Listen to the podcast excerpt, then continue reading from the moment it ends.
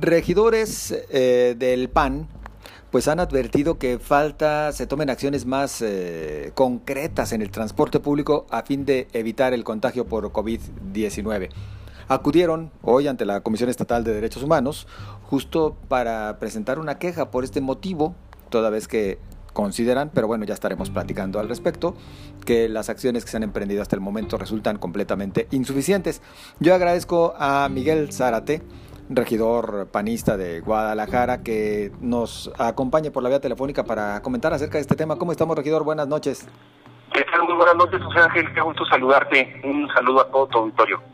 Pues a ver, platícanos por favor cuáles son los motivos por los cuales ustedes consideran que no se hace lo suficiente para evitar los contagios de COVID-19 en el transporte público? Bueno, te recordarás que hace algunos meses eh, el PAN presentó también una queja ante los derechos humanos por el alza en la tarifa del transporte, donde decíamos una serie de quejas e inconsistencias, por lo cual consideramos que no era justo que se subiera y que las personas arrastraran con este costo. Hoy eh, estamos viendo, eh, después de casi seis meses de pandemia, 157 días exactos, eh, que a través de las distintas mesas que se han generado, la de salud, la reactivación, incluso la misma mesa que se lleva en plan que tiene que ver con el transporte, se han generado una serie de propuestas, de recomendaciones para que se adopten por parte de los concesionarios, eh, por parte de los que administran las distintas rutas de transporte público, el tren ligero y el este macrobús. Sin embargo, ¿qué es lo que vemos? Que actualmente se pasan omisas, que no hay inspección para revisar que se den y que quiere el gobierno cargarle la mano o la responsabilidad nuevamente a los usuarios, a la gente. Cuando hemos carecido de una campaña precisa que nos diga no solamente el regaño, sino de qué es lo que esperan del usuario y que le digan en palabras digeribles, entendibles a cada sector de la población, qué es lo que está esperando el gobierno de cada uno de nosotros. Eh, consideramos que las medidas, eh, una de las, medidas recomendadas como el horario escalonado de entradas y de salidas de los distintos sectores, aún no se lleva a cabo de manera adecuada se ha seguido platicando simplemente con las cúpulas empresariales y no es no ha sido capaz de permear al resto de las empresas y de la industria donde muchos han hecho caso omiso y no han tomado la responsabilidad. También vemos eh, que se le quiere cargar la mano al operador del transporte público cuando muchas veces se ve acorralado entre la espada y la, y la pared. Esas son básicamente las este, observaciones que vemos, además de la poca frecuencia o el incremento en unidades para que se pueda incrementar la frecuencia tanto de camiones como de vagones donde corresponda. Y las horas pico se han prolongado y siguen tan eh, atiborradas de personas donde es imposible guardar una sana distancia y donde, eh, según cifras del mismo gobierno del Estado, es la segunda eh, parte donde más contagios o proclive a más contagios después de las reuniones en casa.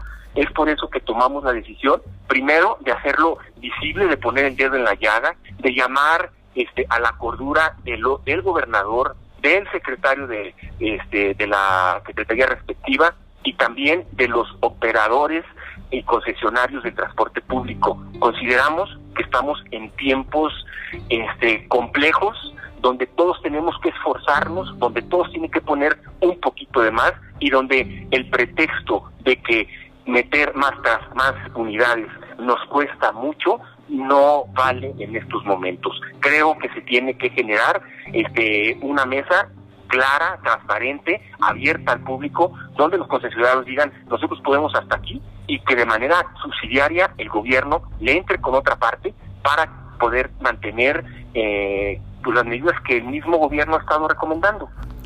Es decir, entonces en este caso sí tendría que haber un subsidio para que el transporte público, aunque tenga menos usuarios, pueda tener, eh, pues ahora sí que su ganancia. Yo creo que es una de las posibilidades, ¿por qué no? Sin embargo, y, evidentemente por un tiempo limitado en lo que seguimos este, con la pandemia. Yo creo que ahorita hay que ponerle, y hay que ponerle todos.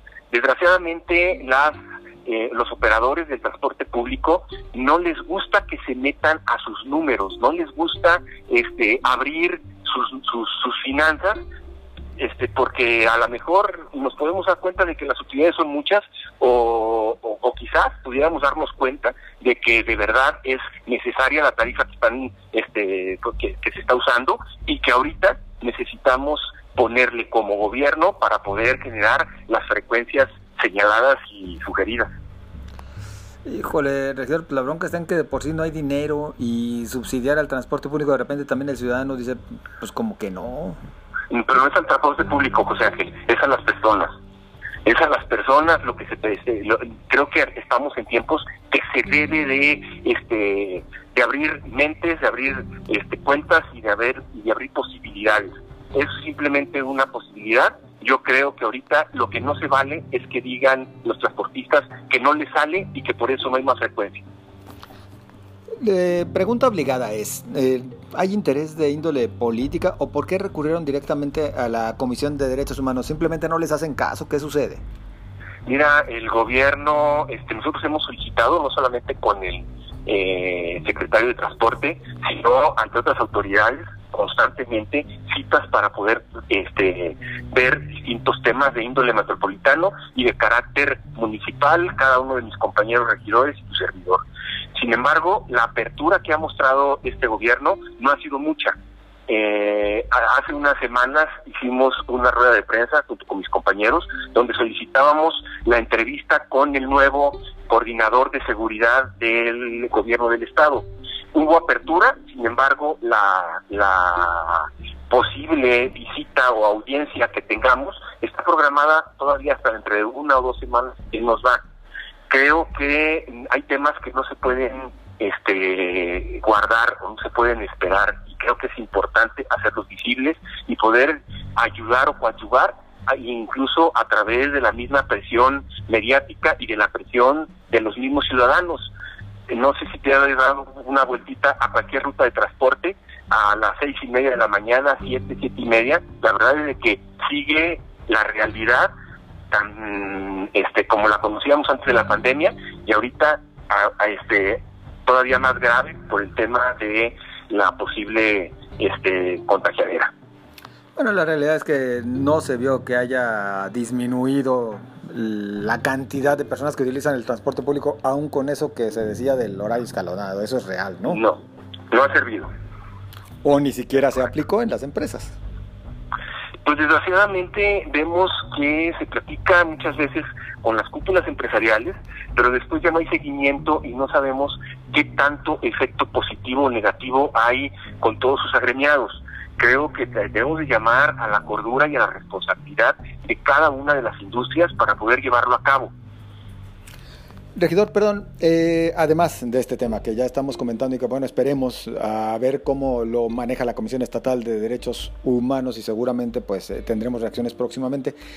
Quisiera robar un par de minutos para preguntar desde lo local una opinión de lo que está ocurriendo a nivel nacional, si me lo permites. Concretamente, eh, bueno, este video que surge en el que se habla de actos de presunta corrupción eh, por parte de personajes eh, tanto del PAN como del PRD y mencionan por ahí de algunos otros, y, y del PRI, por supuesto que tiene que ver con haber aprobado la reforma energética. ¿Qué opinión te merece, insisto, como miembro del Blanquiazul? Mira, primeramente creo que todos los videos que estén en resguardo del gobierno federal deben salir a la luz pública y no dosificarlos para ir administrando eh, los golpes hacia la oposición. Eh, creo que ningún partido político se salva de casos de corrupción y ninguno, ni el que ni en el que está en el poder en estos momentos a nivel estatal y a nivel federal. Yo soy de la opinión que, eh, que cualquier persona que haya utilizado la plataforma de los partidos políticos para disfrutar de manera personal debe ser exhibido y debe de ser llevado a juicio y encarcelado de manera inmediata. Que no se convierta todo esto en un show mediático y en un circo como en otras administraciones.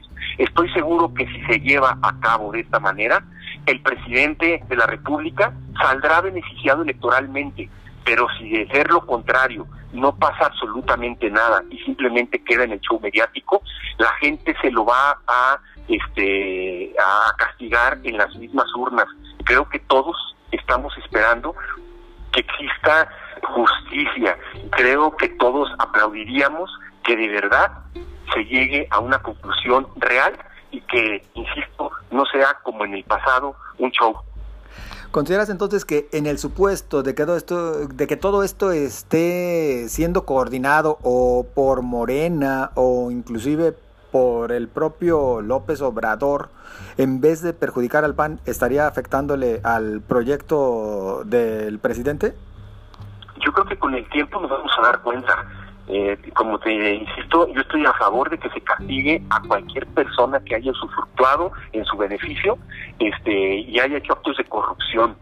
Eh, creo que de llevarse a cabo un proceso genuino, apegado a derecho, este, de acuerdo a las leyes, y este, va a salir beneficiado el partido en el poder. Sin embargo, que sea simplemente un show mediático, va a salir perjudicado en un mediano plazo, este, porque creo que todos estamos cansados de este tipo de actuaciones que estamos viendo ahorita y que se han visto en el pasado. Por lo pronto lo que está claro es que al haberlo ventaneado de esta manera el video, pues ya termina perdiendo cualquier valor como para proceder legalmente en contra de los involucrados. Me das la razón con lo que te estoy diciendo. Sí. Entonces, ¿qué tipo de negociación se hizo con el que está mostrando o con el que este tenía bajo su resguardo ese tipo de videos? No se vale, la verdad es que la gente ya no se chupa el dedo, ya no nos dan a tole con el dedo. Yo esperaría de verdad, este, aplaudiría y le reconocería al presidente de la República que este llevara de una manera adecuada, bajo derecho, este, bajo el debido proceso, cualquier acción y que se castigue a la persona al nivel que haya estado y del partido que haya sido. Así fuera panista. Así fuera panista, priista, morenista o independiente, cualquiera. Bien, pues eh, regidor, ¿algo que gustes agregar, perdón? Pues agradecido contigo, José Ángel, por la oportunidad de platicar con todos y creo que todavía no pasamos lo peor de la pandemia, así que responsabilidad de todos cuidarnos, mantener la sana distancia y este, pues tengan cuidado. Muchas gracias, eh, regidor. Que estés muy bien, hasta luego. Hasta luego. Es Miguel Zárate, regidor del PAN en Guadalajara, coordinador de su fracción. Y bueno, pues ya lo escuchó usted con sus planteamientos. Vamos rapidísimo, una pausa. Continuamos, no se vaya.